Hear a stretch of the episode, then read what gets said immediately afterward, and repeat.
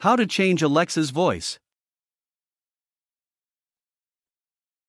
Alexa's pleasant, feminine voice has filled the homes of millions over the past few years, but now Amazon has finally released a masculine counterpart for it. Amazon is late to this, both Apple and Google have offered different voices, both feminine and masculine, in their virtual assistants for years. But late or not, it's nice that Amazon is finally giving some choice for Alexa. In addition to the two main Alexa voices, Amazon also has celebrity voices. Right now, you can choose between Samuel L. Jackson, Shaquille O'Neal, and Melissa McCarthy. These are programmed to work with certain phrases and answer select questions, mostly alarms and timers, jokes, or weather reports. They also cost $5 each. Any query to an Echo device that's not supported by the chosen celebrity voice will get a response from the native Alexa voice. There are two ways you can change the voice of Alexa on your Echo devices.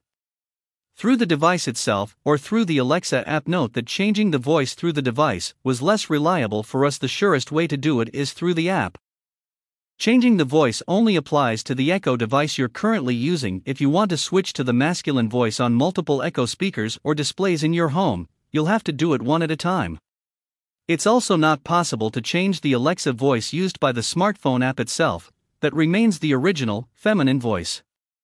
Hopefully, in the future, Amazon will add a way to change it globally for all the Echo devices on an account. Without further ado, here's how to change Alexa's voice on an Echo device. On an Echo or Echo Show, say the command Alexa change your voice. If you have more than one Echo, Alexa will ask you to specify the device. Say the name of the device you want to change the voice on. If it is successful, Alexa will respond with the new voice and confirm that is how it will sound going forward. If it doesn't work, Alexa will say something to the effect of sorry, name of your device doesn't support that. In the Alexa app for iOS or Android, tap on the Devices tab at the bottom. Tap on the Echo and Alexa button in the top left. Tap on the device you want to change Alexa's voice on. Tap the Settings cogwheel button in the upper right. Scroll down to the option for Alexa's voice and tap on it. Choose either Original, the feminine voice, or New, the masculine voice. The Devices tab is the fourth one over from the left in the Alexa smartphone app screenshot. Dan Seifert slash The Verge. Once you've selected the device you want, tap the Settings button in the upper right. Screenshot. Dan Seifert slash The Verge. Scroll down until you see Alexa's voice options, tap that. Screenshot. Dan Seifert slash The Verge. Choose either the original, feminine, voice or the new, masculine, voice.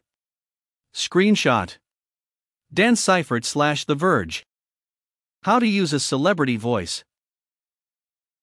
Say Alexa introduce me to, name of celebrity, dot. Alexa will switch over to the celeb voice you've selected and explain the things you can do with it.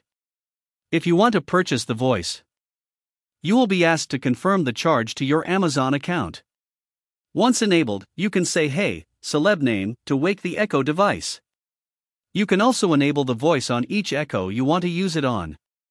The standard Alexa voice is still available if you use the Alexa wake word.